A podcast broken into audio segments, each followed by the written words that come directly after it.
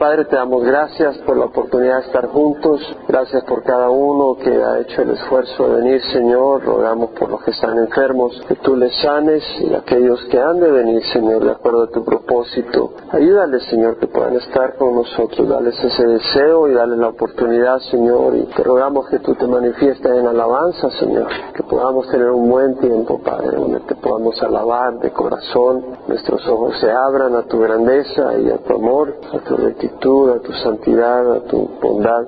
Señor, que nuestra actitud, Señor, por la ayuda de tu Espíritu sea agradable a ti en nombre de Jesús. Amén. Vamos a arrancar con el Salmo 99.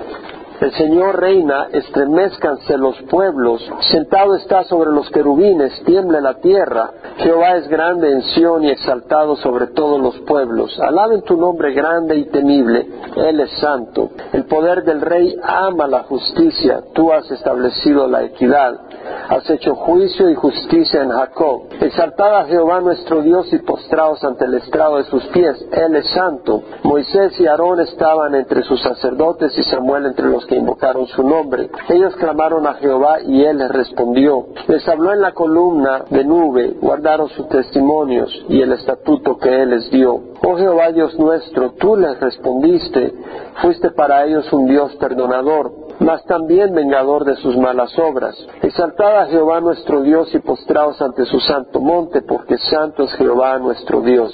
Versículo 1, Jehová reina, estremezcanse los pueblos, sentado está sobre los querubines, tiemble la tierra primer versículo exhorta a estremecerse, a temblar. Me gusta cuando quiero hablar con autoridad, entender algunas palabras que pueden tener distinto significado y realmente saber en mi corazón lo que está diciendo el Señor. La palabra estremecerse acá, ragaz, en el hebreo quiere decir ser conmovido, perturbado, como cuando uno está perturbado de enojo que hasta tiembla o de dolor, que puede estar hasta vibrar de la tristeza, del dolor o de miedo o de temor. Está hablando de temblar. Y luego dice, tiemble la tierra. La palabra tiemble ahí es una palabra que en el hebreo es nut y es solo una vez usada en toda la Biblia, en esta ocasión ahí.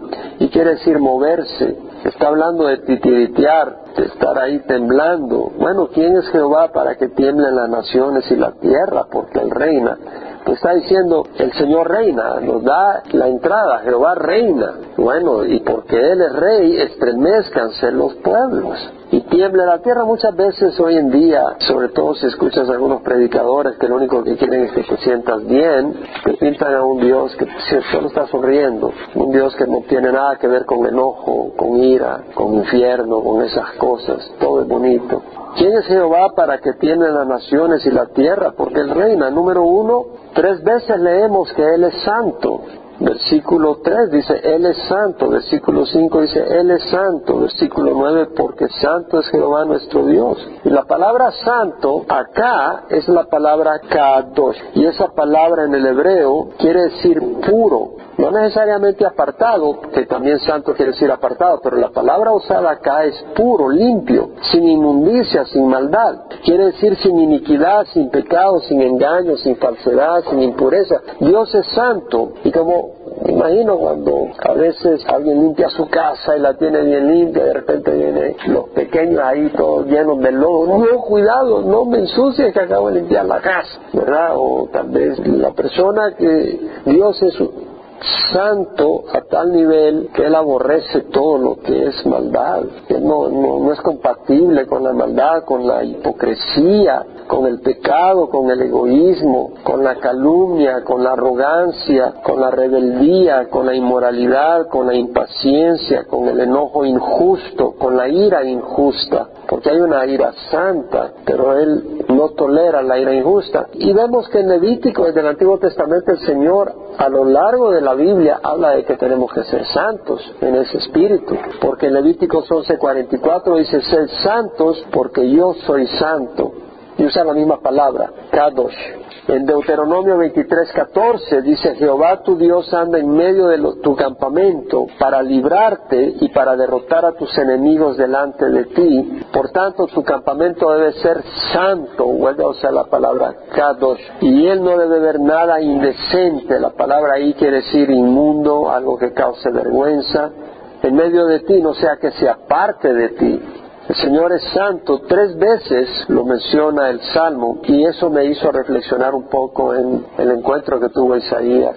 Vamos a Isaías capítulo 6, podemos leer el encuentro que tuvo Isaías con Dios y vemos en el versículo 1, en el año de la muerte del rey Usías vio al Señor sentado sobre un trono alto y sublime y la orla de su manto llenaba el templo. Por encima de él había serafines son unas criaturas angelicales. Cada uno tenía seis alas, con dos cubrían sus rostros, con dos cubrían sus pies y con dos volaban. O sea, vemos que cubren sus rostros y cubren sus pies. ¿Por qué cubrirse? No creo que tenían frío, pero están en la presencia de Dios. Y la gloria de Dios es tan grande que ni siquiera ellos pueden tener su rostro descubierto ante la gloria de Dios. Y el uno al otro daba voces diciendo, Santo, Santo, Santo. ¿Cuántas veces? Tres veces, igual que el Salmo 99. Santo, Santo, Santo es el Jehová de los ejércitos. Algunas personas ven a través de esta tríada la Trinidad. El Padre es santo, el Hijo es santo, el Espíritu Santo es santo. Llena está toda la tierra de su gloria. ¿Cómo ahora? Hay tanta maldad, pero podemos ver la gloria de Dios que se manifiesta en una puesta de sol, en un colibrí, en un delfín en el agua, en la ecología, y aún en las obras que Dios está haciendo para traernos a sus pies, que tal vez nosotros no podemos ver todo lo que Dios está haciendo, pero en, el espacio espiritual hay esas batallas y Dios obrando y permitiendo para al final liberar a aquellos que están atrapados y traerlos a su reino de una manera gloriosa. Y un día veremos la gloria del Señor de una manera donde no hay ninguna muestra, ningún indicio de maldad o de corrupción. Y se estremecieron los cimientos de los umbrales a la voz del que clamaba y la casa se llenó de humo. Y ante la presencia de Dios, Isaías dice, ay de mí porque estoy perdido, pues soy hombre de labios inmundos y en medio de un pueblo de labios inmundos habito. Hasta ahora no conozco a nadie que tenga labios puros, ni yo ni nadie que conozca. Isaías lo reconoce en la presencia de un Dios puro. O sea, la santidad de Dios contrasta con la iniquidad del hombre. Y al verlo, él se da cuenta su iniquidad. Y dice, han visto mis ojos al rey Jehová de los ejércitos. Entonces voló hacia mí uno de los serafines con un carbón encendido en su mano que había tomado del altar con las tenazas y con él tocó mi boca. Y dijo, he aquí, esto ha tocado tus labios y es quitada tu iniquidad y perdonado tu pecado. Vemos que la iniquidad no desaparece por tus obras. La iniquidad desaparece cuando Dios te limpia y te purifica. Ahora, obviamente que el carbón encendido no basta si no hubiera un sacrificio que paga la iniquidad. Nuestro Dios es un fuego consumidor y nuestras obras un día van a ser probadas por el fuego. Si son hechas en Dios van a permanecer, si no van a esfumarse. Pero vemos acá de que es Dios el que limpia a aquel que reconoce su pecado en su presencia menos aquel que está en la presencia del Señor, siente la presencia del Señor y, reconoce y, el Señor te limpia. Pero vemos la santidad de Dios. En Mateo 5:48 el Señor dice, sé perfecto como vuestro Padre Celestial es perfecto. Aquí la perfección no está hablando de que tengas que ir a hacer una cirugía plástica, no, no está hablando de eso el Señor, está hablando de perfección moral. Es mucho más fácil la perfección física que la perfección moral rectitud, justicia, correctitud en el pensamiento, en la actitud, en lo que hacemos, en lo que no hacemos.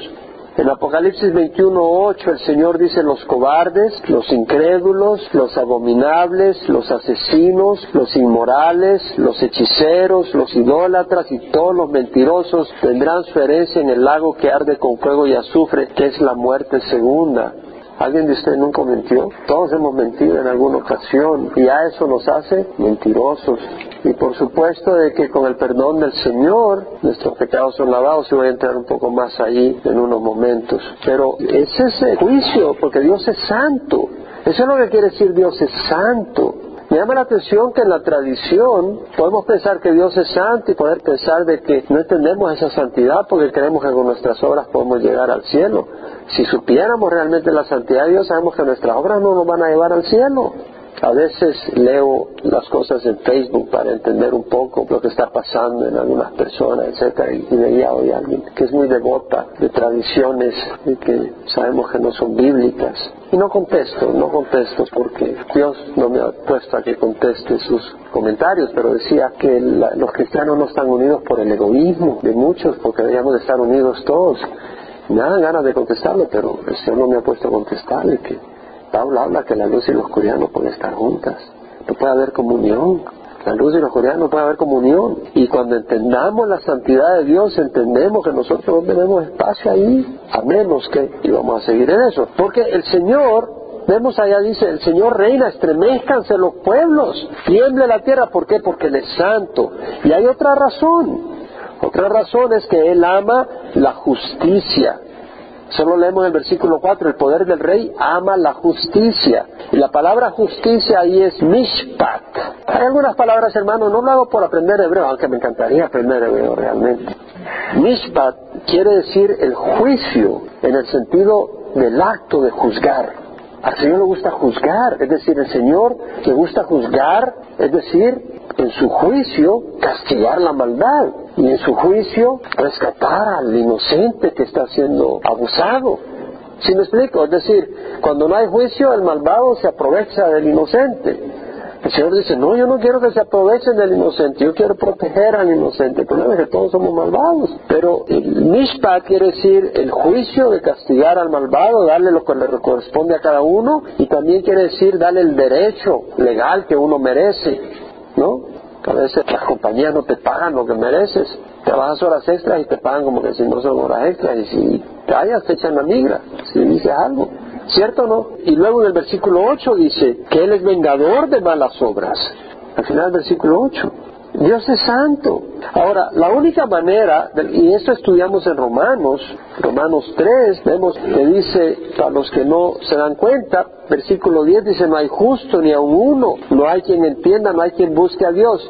Si nosotros estamos buscando a Dios es porque Dios nos ha buscado primero a nosotros. Nosotros por nuestra cuenta no buscaríamos a Dios. Lo dice la palabra y yo creo que Dios sabe cómo somos. Entonces, Él es el que ha ido a buscarnos. No hay quien entienda, no hay quien busque a Dios. Todos se han desviado, a una se hicieron inútiles.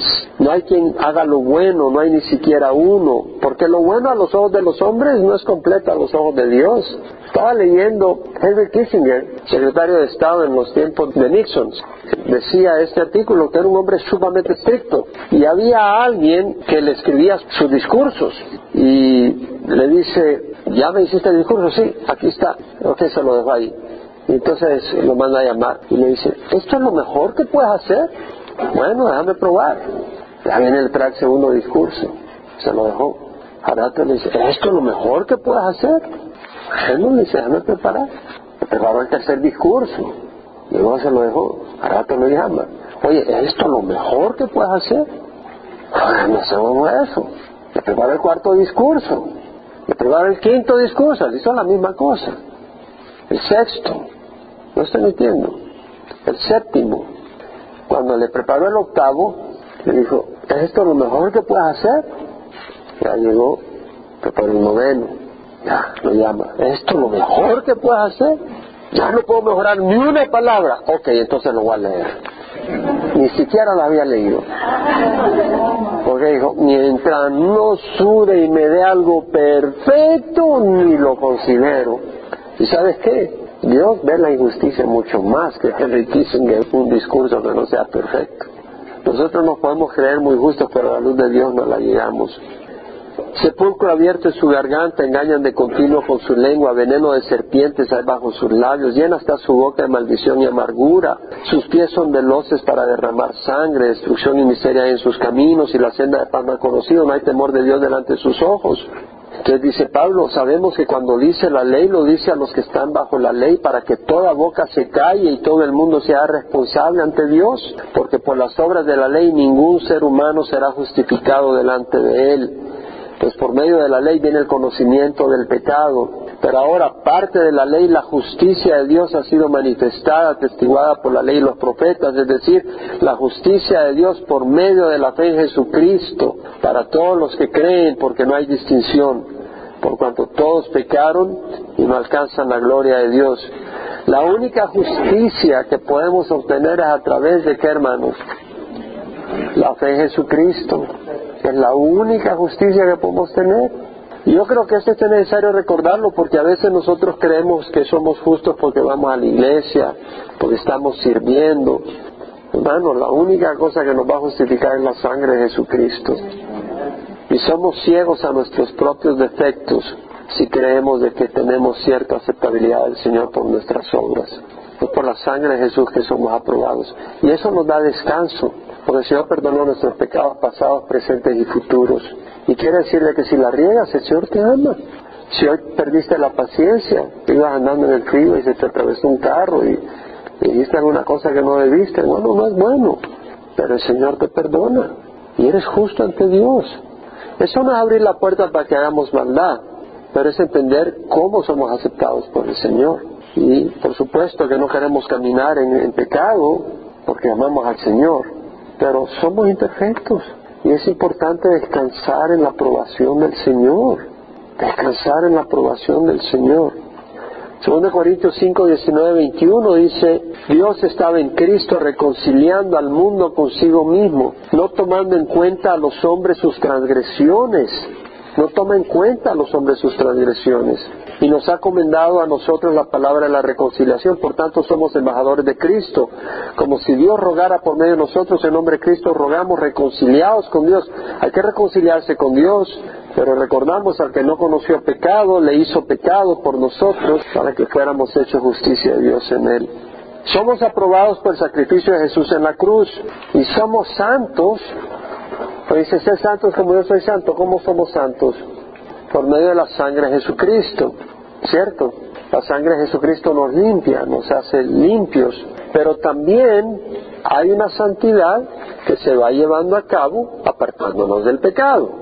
Es el proceso de santificación. Y esa santificación ocurre ¿cómo? No por nuestras obras, no por nuestro sacrificio, cómo se lleva a cabo esa santificación. Sabemos que hay una santificación posicional por la sangre de Jesús, amén. Pero hay una santificación que se va efectuando en nuestras vidas también. Esa santificación ocurre, voy a mencionarlo, en Juan 17, 17, Jesús orándole al Padre dice, santifícalos en la verdad. Tu palabra es verdad. Es decir, al buscar la palabra de Dios, esa palabra nos aleja del pecado. Es la palabra la que nos aleja del pecado, no nuestras obras. Vemos la diferencia. Al creer en esa palabra, esa palabra nos va separando de la inmundicia. ¿Y quién nos está ayudando a separarnos de esa inmundicia? La palabra de Dios. ¿Y quién más? El Espíritu Santo. Porque en Juan 16, 13 Dice la palabra, cuando Él, y ese es Jesús, el Espíritu de verdad venga, Él nos guiará a toda la verdad. Entonces el Espíritu Santo nos va abriendo los ojos de lo que es falsedad, de lo que puede aparentar bueno, pero es maldad. Usted nos está santificando, no son nuestras obras. Nuestras obras son el resultado de la obra del Señor en nuestras vidas, a través de su palabra y a través del Espíritu Santo. Entonces, ¿quién nos santifica? La, palabra de Dios y el Espíritu Santo. ¿Cierto? En Isaías 64.4 leemos desde la antigüedad no habían escuchado, ni había oído, ni el ojo había visto a un Dios fuera de ti que obrara a favor del que espera en él. Entonces, esta palabra y este espíritu obra por medio de qué? La fe el que espera en él. En Isaías 66, 2 leemos a este miraré al que es humilde y contrito de espíritu y que tiembla ante mi palabra, es decir, el que recibe la palabra con fe y tiembla ante la palabra de Dios, es decir, la honra, y que provoca un espíritu contrito. Podemos tener la palabra del Señor acá, pero que no nos afecte, ¿verdad? Y es triste, no debería ser así, debemos dejar que la palabra vaya transformando nuestras vidas recibía un correo de alguien hoy me hacía un comentario que me daba tristeza. Me hablaba de la congregación que estaba creciendo tremendamente, pero luego me decía alguna cosa de su liderazgo que daba tristeza. El comentario es que estaba muy alejado de la gente, no se le podían acercar, no había ese calor. Espero que no pase yo por ese camino. La palabra tiene que tocar nuestros corazones. La podemos proclamar, pero si no toca nuestros corazones, estamos mal. Romanos 5, 1, 3, Pablo dice, habiendo sido justificados por la fe, tenemos paz para con Dios por medio de nuestro Señor Jesucristo por medio de quien tenemos entrada por la fe a esta gracia en la cual estamos firmes nos gloriamos en la esperanza de la gloria de Dios, en las cosas que Dios tiene para nosotros y no solo esto, sino nos gloriamos en las tribulaciones, sabiendo que la tribulación produce paciencia, la paciencia carácter probado, carácter probado esperanza y la esperanza no desilusiona porque el amor de Dios ha sido derramado en nuestros corazones por el Espíritu Santo que nos fue dado. Entonces, Pablo está hablando de, de gozarnos en la tribulación, ¿verdad? Y me llama la atención porque ¿quién de ustedes realmente se puede gozar en la tribulación? Pero fíjate que estaba leyendo algo que me parece clave que dice Chuck.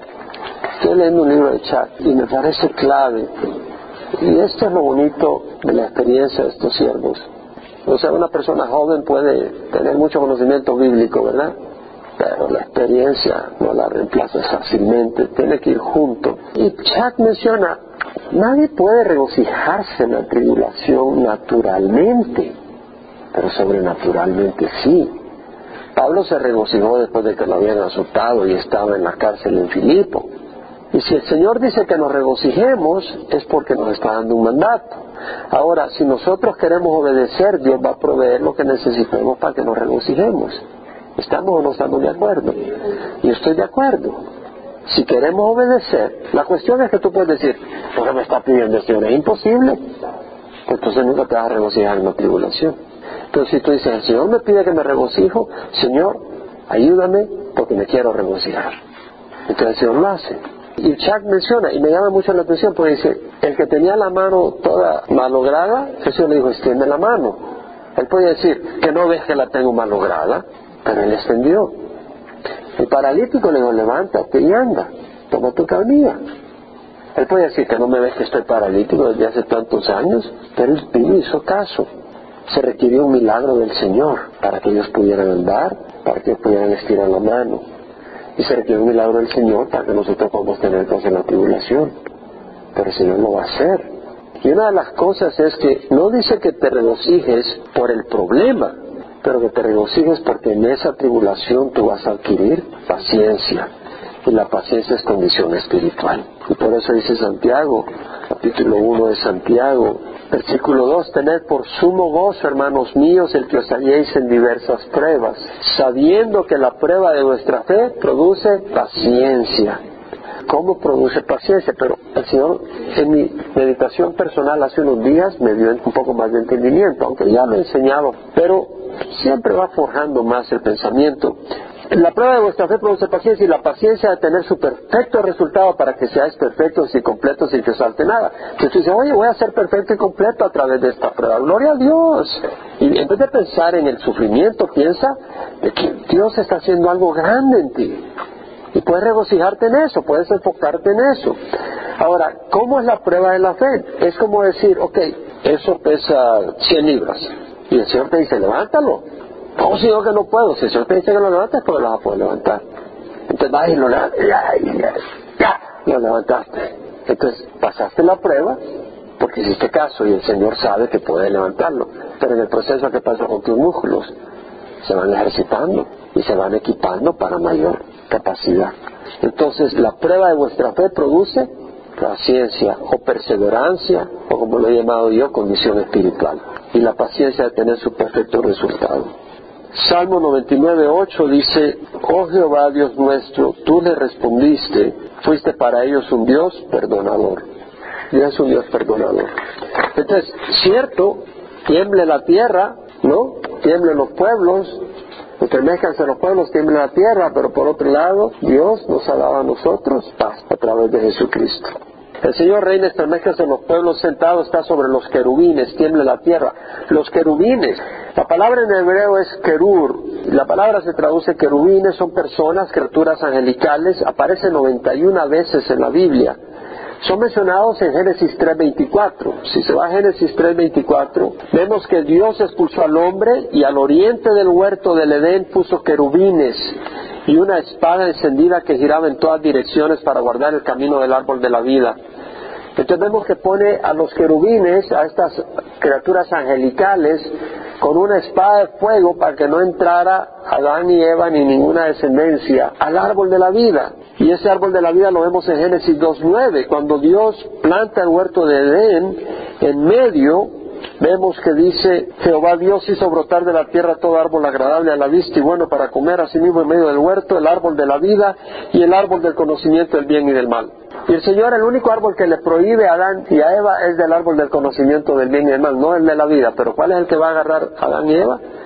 El del conocimiento del bien y del mal, donde va a haber muerte en vez del árbol de la vida. Eso es lo que hace el hombre, escoge la muerte, no la vida. Y nos andamos quejando. Pero vemos, los querubines aparecen en el tabernáculo. En Éxodo 25 aparecen los querubines en el arca del pacto. En el versículo 16 leemos, cuando describe el Señor a Moisés el arca del pacto, en el versículo 16 dice, pondrás en el arca el testimonio que yo te daré. El testimonio se refiere a qué, hermanos? A la tabla de los diez mandamientos, que es el testimonio, el, mandamiento de Dios. Harás además un propiciatorio. ¿Qué es el propiciatorio? El propiciatorio es una cubierta que se ponía sobre el arca del pacto. El arca era una caja de dos cúbitos y medio de largo por un cúbito y medio de ancho, eso está en el versículo 10. Un arca de madera de acacia, su longitud será de dos codos y medio, su anchura de un codo y medio y su altura de un codo y medio. El codo es como 46 centímetros o sea, como un pie y medio más o menos. Entonces vemos que esa arca era de madera, de acacia recubierta de oro. Entonces vemos que adentro estaba el pacto, los diez mandamientos, y encima la cobertura de oro que se llamaba propiciatorio, es decir, cubriendo la ley, porque si no cubre la ley somos destruidos por la ley, por la justicia de Dios. Y luego vemos que dice, harás igualmente dos querubines de oro, los harás de oro labrado de martillo a los dos extremos del propiciatorio, harás un querubín. Entonces habían dos querubines, uno en un extremo y el otro en el otro extremo, y estaba uno enfrente del otro, este es el, este es el arca del pacto, rectangular. Entonces en un lado estaba un querubín, en el otro estaba el otro, y ambos estaban de frente uno al otro, pero con el rostro hacia abajo mirando hacia el propiciatorio y con sus alas hacia arriba cubriendo el propiciatorio. ¿Sí me explico? Entonces tenemos rectangularmente el arca y en cada extremo un querubín con sus alas hacia arriba, pero cubriendo el propiciatorio hacia el centro y con su rostro hacia el propiciatorio. Entonces vemos en el versículo 22 que dice, ahí me encontraré contigo, dice el Señor, y de sobre el propiciatorio entre los dos querubines que están sobre el arca del testimonio te hablaré acerca de todo lo que he de darte por mandamiento para los hijos de Dios.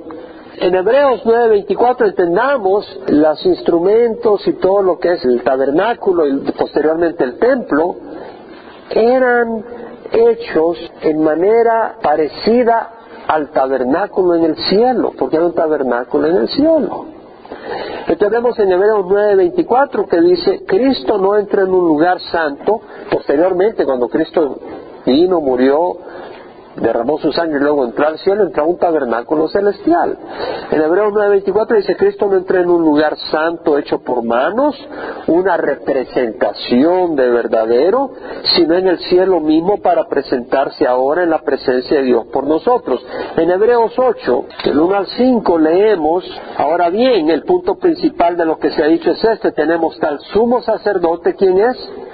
Jesús, el cual se ha sentado a la diestra del trono de la majestad en los cielos, como ministro del santuario y del tabernáculo verdadero que el Señor erigió, no el hombre. Hay un tabernáculo en el cielo que Dios estableció. Y Jesús se ha sentado en ese tabernáculo. Porque todo sumo sacerdote está constituido para presentar ofrendas y sacrificios, por lo cual es necesario que éste también tenga algo que ofrecer. Jesús ofreció su propia sangre. Así que si él estuviera sobre la tierra, ni siquiera sería sacerdote, habiendo sacerdote que presenta la ofrenda según la ley. Jesús no podía haber sido sacerdote en la tierra porque los sacerdotes, de acuerdo a la ley levítica, eran descendientes de Leví. Y Jesús no era descendiente de Leví, era descendiente de la tribu de Judá. Entonces él es de otro sacerdocio más, completo, de la orden de Melquisedec, los cuales sirven a lo que es copia y sombra de las cosas celestiales. Tal como Moisés fue advertido por Dios cuando estaba a punto de erigir el tabernáculo, pues dice él, mira, haz todas las cosas conforme al modelo que te fue mostrado en el monte. Entonces vemos que son copia y sombra de las cosas celestiales. Entonces, habían querubines de oro, pero son una sombra de los querubines que están en el trono del Señor. En Primera de Reyes 6, versículo 20 y del 23 al 28 leemos de los querubines que Salomón hizo en el templo. El templo, el lugar santísimo, tenía 20 codos de largo, 20 codos de ancho, o sea, 10 metros por 10 metros, y tenemos que habían dos querubines. Ahora, los querubines en el templo eran de madera de olivo recubiertos de oro. Y estos querubines medían 10 codos de alto y de ala a ala medían 10 codos, 5 codos cada ala de ancho hacia el centro del querubín. Entonces vemos que estos querubines están uno tocando con su ala la ala del otro y con la otra ala tocando la pared. Entonces son 10 codos y 10 codos, 20 codos. De pared a pared son 20 codos, 10 codos cada querubín. Entonces vemos que esos querubines están uno a la par del otro sobre el arca del pacto.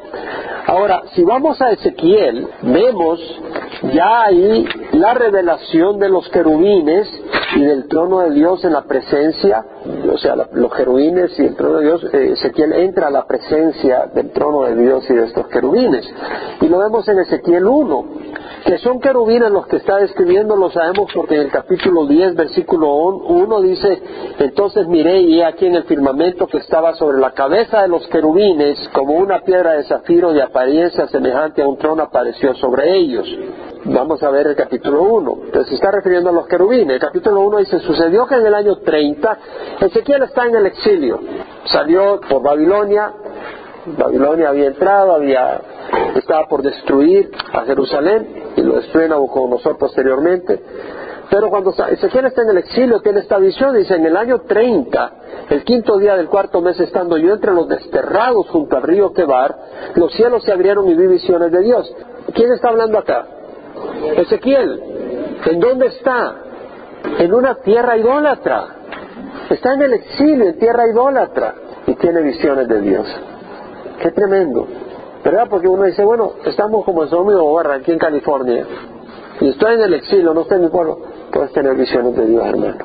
Y vemos que acá tiene visiones de Dios. En aquel día, cinco del mes, en el quinto año del destierro del rey Joaquín, la palabra de Jehová fue dirigida al sacerdote Ezequiel. Vino palabra de Dios, hijo de Buzi, en la tierra de los caldeos, junto al río Quebar. Y ahí vino sobre él la mano de Jehová. Miré y aquí un viento huracanado venía. Qué bonito, vino la mano del Señor sobre él. ¿Quieres que la mano del Señor venga sobre ti? Dice, mire y aquí un viento huracanado venía del norte, una gran nube con fuego fulgurante y un resplandor a su alrededor y en su centro algo como metal refulgente en medio del fuego. Tiene un viento huracanado. O sea, esto es un huracán el que, el ve, y un resplandor, y hay metal refulgiente, hay un fuego, y en medio el metal refulgiente. En su centro había figuras semejantes a cuatro seres vivientes, estos son los querubines. Y este era su aspecto, tenían forma humana. Tenía cada uno cuatro caras y cuatro alas cada uno de ellos. Sus piernas eran rectas y la planta de sus pies era como la planta de la pezuña de ternero y brillaban como bronce bruñido. Tenía cuatro caras. Nosotros tenemos una cara, entonces tenemos una cara al frente, una cara atrás, una cara a un lado, una cara al otro lado. Entonces no tiene ningún lado. Cada uno es frente porque hay cuatro caras.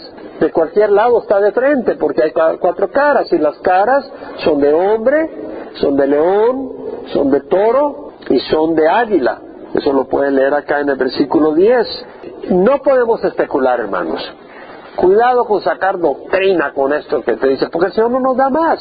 Es un misterio, pero vemos que estos querubines son unas figuras reales y son criaturas vivas, inteligentes, y bueno, vemos que tienen cuatro alas, una para cada lado, y sus alas se extendían por encima, es decir, para arriba, y con dos se tocaban uno en otro, entonces están, aquí hay un querubín, aquí está el otro, aquí está el otro, aquí está el otro.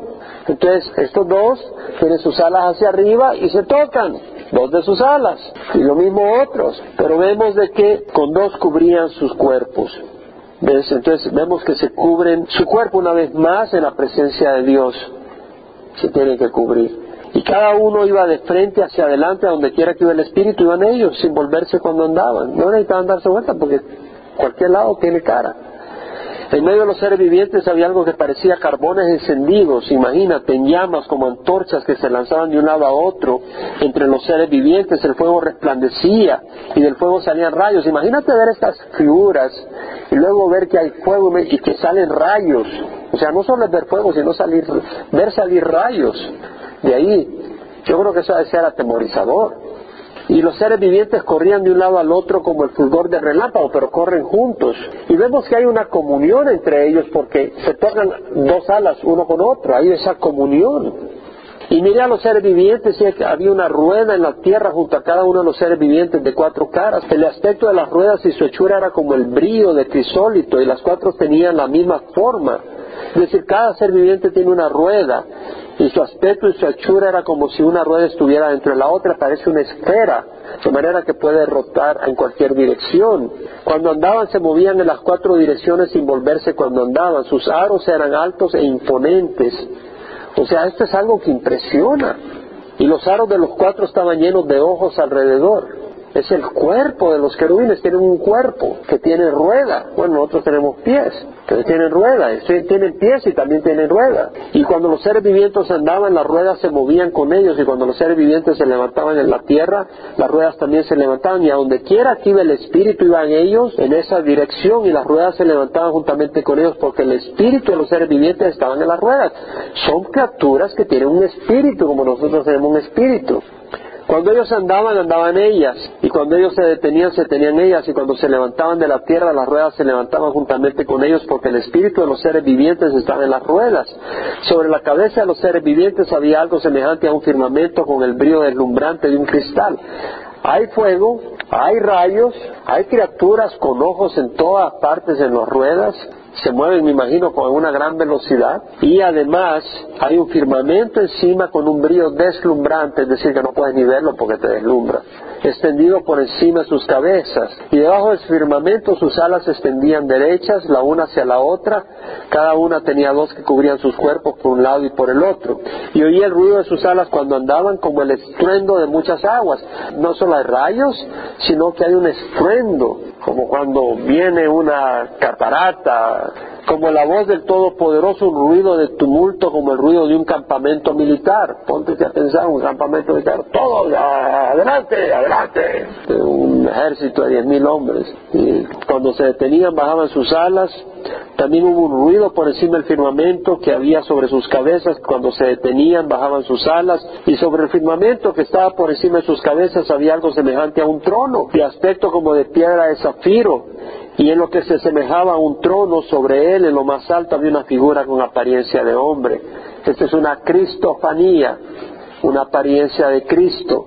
Entonces vi en lo que parecían sus lomos y hacia arriba algo como metal refulgente que lucía como fuego dentro de ella en derredor. Entonces esta figura, que es una aparición de Jesús, es como metal refulgente, pero dentro de ese metal podías ver fuego y en lo que parecían sus lomos y hacia abajo vi algo como fuego y había un resplandor a su alrededor, como el aspecto del arco iris que aparece en las nubes en un día lluvioso, así era el aspecto del resplandor. Rayos, un ruido como de un ejército, un firmamento tan resplandeciente que no puedes ni verlo, porque tan resplandeciente, y luego una figura que es una cristofanía donde ves a un hombre como metal que está saliendo del fuego y adentro de esa figura fuego y un arco iris alrededor y dice tal era el aspecto de la semejanza de la gloria de Jehová cuando lo vi caí rostro en tierra entonces amigos el Señor no es el fulano de arriba del segundo piso nuestro Dios es majestuoso y grande. Ahora, hay personas que sacan doctrina de ahí y, cualquiera puede sacar cualquier locura, ¿no? Y pues, pero no creo que sea sabio. Simple y sencillamente vemos lo que vemos y hay, pero no especules, porque es perder el tiempo. Luego vemos que dice Jehová es grande en Sion y exaltado sobre todos los pueblos. La palabra grande, gadol, en el hebreo quiere decir grandioso, enorme, puede ser enorme de algo enorme, algo, algo amplio, o puede ser algo distinguido, o puede ser algo de gran intensidad, un sonido intenso, muy grande, pero acá se refiere a que Dios es, es enorme, no necesariamente físicamente, pero que es de gran gloria, es decir, Él no pasa desapercibido, Él es grande, una, una persona grande, como dice, bueno, tiene un gran funcionario del gobierno, el presidente, o sea, grande en honra. Y el Señor es grande, su presencia en Jerusalén es notable. Él es el centro de atención y sobre todo en el milenio el centro de poder, la atracción más importante, lo más impresionante en majestad, dignidad y autoridad. Y vemos que dice Jehová es grande en Sión, Sión es Jerusalén, y exaltado sobre todos los pueblos. La palabra exaltado quiere decir estar puesto en alto, ser elevado, o ser considerado superior, ser considerado de una dignidad superior. El Señor está por encima de todos los pueblos y un día será exaltado, honrado con máximo respeto, tratado con máxima dignidad por todos los pueblos. Alaben tu nombre grande y temible, Él es santo. La palabra alabar, el yadá, quiere decir dar gracias, quiere decir alabar, quiere decir declarar, pronunciar, proclamar, exaltar, celebrar las cualidades de Dios, sus atributos, su grandeza, su misericordia. Alaben tu nombre, es decir, declaremos las cosas que ha hecho Dios en tu vida. Declara lo que tú sabes que Dios hace lo que hizo y lo que va a hacer. Alaben tu nombre grande, la palabra grande de nuevo Gadol, o sea, su carácter, su persona es de gran, es grande, es grandioso y temible. Y la palabra temible, el yaré, quiere decir causar asombro, causar temor, provocar reverencia. Nuestro Dios es maravilloso y su fuego consumidor. Él es santo. El poder del rey ama la justicia. El poder del rey ama la justicia. ¿Qué quiere decir el poder del rey ama la justicia? ¿Que acaso el poder ama? El que ama es la persona. Pero podemos entenderlo si consideramos un poco el versículo. En la English Standard Version traduce The King in his might loves justice. Es prácticamente lo mismo. El rey en su poderío ama la justicia. Está ayudando a entenderlo diciendo que es el rey el que ama la justicia. El texto en español dice, el poder del rey ama la justicia. Bueno, así lo traduce la New King James Version. The king's strength also loves justice. La fortaleza del rey ama la justicia. Pero sabemos que la fuerza es una, un atributo que no ama. Es Dios el que ama. Entonces, ¿qué quiere decir este versículo? Lo que quiere decir es que Dios ejerce su poder en favor de la justicia porque él ama la justicia. Eso es lo que quiere decir el poder del rey ama la justicia, entendemos. Es decir, en su amor hacia lo correcto, hacia lo justo, a lo recto, hacia lo apropiado, Dios ejecuta, mueve su poder, lo pone al servicio de promover lo que es recto. Y la palabra justicia es mishpat, que es el juicio, la rectitud, lo que le corresponde y el acto de juzgar. Ahora luego dice, tú has establecido equidad. Establecido es establecer, fijar, poner algo firmemente. Dios ha establecido la equidad. La equidad es lo que es justo, sin mostrar favoritismo, porque en todo hay favoritismo en nuestra sociedad, ¿cierto o no? Hasta en las mismas casas, desgraciadamente, a veces los padres favorecen a un hijo sobre el otro. ¿No? Hay favoritismo y no, Dios, Él ama la equidad, Tú has hecho juicio y justicia en Jacob. Juicio es el Mishpat y justicia Sedaka. Entonces el Mishpat habla del juicio, del acto de juzgar y el Sedaka habla de la rectitud, de lo correcto. Entendemos de que Dios ha hecho juicio, es decir, ha sido un juez activo, un juez que juzga y que ama la justicia, la rectitud, lo que es correcto. Y hay juicio que está esperando ser llevado a cabo en un día, que ahorita no, no ha sido llevado a cabo. Pero Dios va a hacer juicio tarde o temprano. Ahora, vemos que dice, has hecho juicio y justicia en Jacob. Bueno, lo ha hecho cuando David lo hizo en los días de Samuel, que fue un juez, lo hizo en la época de los jueces, jueces, algunos jueces que fueron justos y ejercieron juicio, pero muchas veces Israel estuvo corrompido y no hubo justicia. Sabemos que cuando venga el Señor a reinar en el milenio, va a haber justicia. Y nosotros vamos a hacer justicia con Él. ¿Sabe usted eso? Lo estudiamos en 1 Corintios 6.2. Lo puede apuntar. Pablo dice, ¿no sabes que los santos han de juzgar el mundo? Y si el mundo es juzgado por vosotros, ¿no sois competentes para juzgar los casos más triviales? Vamos a juzgar, vamos a gobernar con el Señor.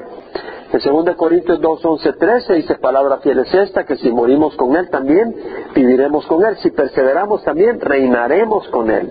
Si le negamos, también Él nos negará.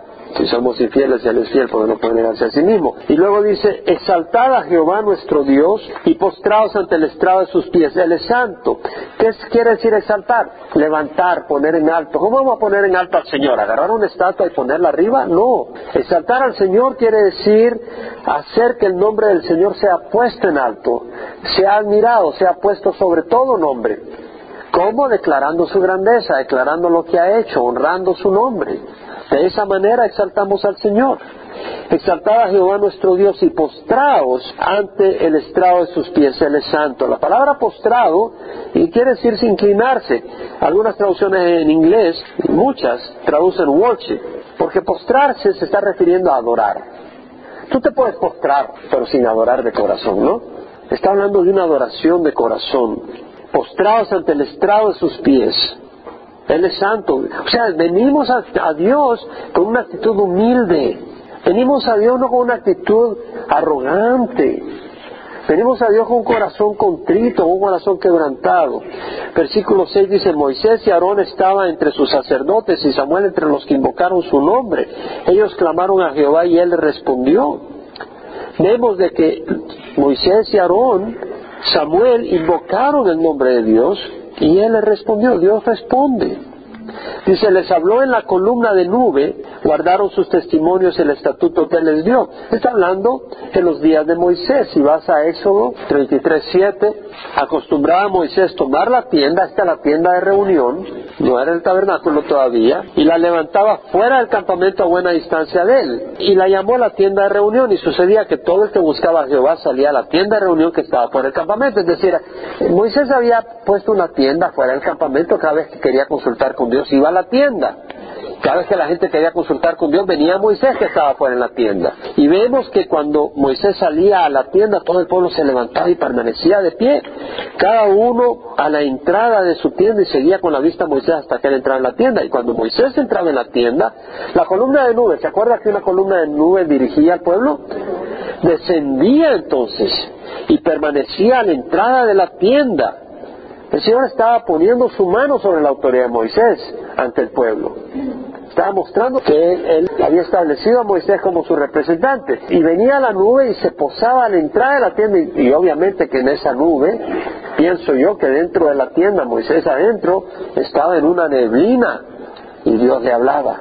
Y vemos que dice, cuando todo el pueblo veía la columna de nube situada a la entrada de la tienda de reunión, todos se levantaban y adoraban, cada cual a la entrada de su tienda. O sea, adoraban al ver la presencia de Dios, la manifestación de Dios. Ver que entraba Moisés y bajaba la nube. ¡Wow! Este, Dios está con nosotros. Y acostumbraba a hablar Jehová con Moisés cara a cara, como habla un hombre con un amigo. Pero no quiere decir que Moisés no tenía temor santo. Está hablando de la facilidad con que Dios le hablaba. Dices, ¿y el Espíritu Santo no nos habla a nosotros? ¿No nos ha dado Dios su Espíritu Santo para hablarnos todos los días? Y que cuando leemos la palabra no solo llega a nuestra mente, pero el Espíritu nos está hablando a través de su palabra. ¿Quién puede decir amén a eso? El Espíritu está hablándonos ahora. Entonces dice, oh Jehová, Dios nuestro, tú le respondiste, fuiste para ellos un Dios perdonador, mas también vengador de sus malas obras. Dios perdona, no hay nadie que no falle, pero hay que estar arrepentido. Porque si no hay arrepentimiento, Dios venga. Dios trae venganza. Exaltad a Jehová nuestro Dios y postraos ante su santo monte. ¿Dónde residía el templo? En Jerusalén, el santo monte. ¿Dónde va a estar el Señor reinando en el milenio? Jerusalén, el santo monte postraos ante su santo monte, porque santo es Jehová, nuestro Dios. Hay tanto acá, hermanos, hay tanto acá. ¿Cómo ha hablado el Señor a cada uno? Yo no sé. A mí me fascina leer lo de los querubines. Podría haber dedicado más tiempo a eso. A mí me encantan estas cosas. Yo quiero saber de las cosas de Dios. Y existe la tentación de empezar a decir, bueno, la cara humana representa humanidad, obviamente. El toro representa servicio mansedumbre. El león habla de feroz sobre los enemigos. El águila, lisa sobre los cielos, habla de deidad. Y pudieras especular cualquier locura, pero no vamos a especular, lo vamos a dejar ahí. ¿Sí me explico? Es decir, hay misterios que no conocemos y un día vamos a conocer. Hay cosas emocionantes que vamos a conocer. El cielo no va a ser ahí unas cuantas nubes y con una arpa aburridito. Ahí van a haber cosas emocionantes, rayos y truenos y cosas. Y, nosotros vamos a tener miedo porque vamos a estar como hijos de Dios. Como hijos del Dios vivir. De hecho, nosotros vamos a brillar como las estrellas del firmamento, dice la palabra. Vamos a brillar. Vamos a brillar bien, hermanos. Gloria a Dios. No quiere conocer más del Señor. Entonces, hay cosas buenas, en serio. En este mundo agarras cosas temporales y hoy ganaste, mañana perdiste, hoy tienes esta comodidad, mañana, hoy, hoy eres popular, mañana te odian, pero con el Señor, tranquilo, tranquilo. Y el Señor está moldeando en nosotros el carácter de Cristo. Entonces, si hay una crisis, porque las hay, y hay que duele, cuando hay esas crisis, recordemos, wow, regocijémonos, porque Dios está produciendo paciencia en mí, y eso me va a perfeccionar. Y wow, empieza a pensar. Es como cuando vas al gimnasio y, y estás haciendo pesas y, duele, pero haces y te duele y, y, sientes rico porque sabes que te vas a, vas a salir ahí todo como Hulk, como Superman y ya te sientes bien. Y podemos pensar espiritualmente y que Dios está moldeándonos. Y luego pensar en la santidad de Dios y decir, ¿sabes Señor? Ayúdame. Porque esta naturaleza no busca la santidad. ¿Cierto o no? Esta naturaleza no busca la santidad, busca la perversión. Hay un deseo perverso en nosotros, o naturalmente hablando. ¿Cierto o no, hermanos? Hay un deseo hacia la perversión y podemos saber que es perversión. Pablo dijo, lo que no quiero hacer eso hago. ¿Por qué? Porque hay un deseo para hacerlo perverso. ¿Quién me librará de este cuerpo muerte? Dijo, gracias a Dios por Jesucristo nuestro Señor. Entonces, nosotros vamos a tropezar, vamos a regar. ¿Quién puede decir amén a eso? En serio, en serio. Y sabes que a veces no vemos nuestros errores, vemos los de los demás. Pero vamos aprendiendo. Vamos aprendiendo el camino en las áreas donde he estado siendo golpeado, Dios me está enseñando y estoy aprendiendo algunas cosas. Yo puedo verlo. ¿Y sabes qué? No nos quejemos. Démosle gloria al Señor. Porque algo bueno va a salir de ahí. Y necesitamos cambiar, hermanos. Dios es santo. Dios nos está santificando. Nos está quitando las cosas malas. Y el pastor, pero usted, bueno, no sabes cómo era. ¿Y tú? No sabemos cómo eras. Dios va trabajando en cada uno de nosotros, hermanos. Vamos a confiar en el Señor. Vamos a poner los ojos en el Señor. Amén. Vamos a buscar del Señor y darle gracias. Padre, te damos gracias porque tú eres fiel. Señor, ayúdanos a tener deseo, Señor, de conocerte. Y Señor, que tu Santo Espíritu sea derramado en nuestras vidas para que experimentemos, Señor, tu poder y tu santificación, Señor.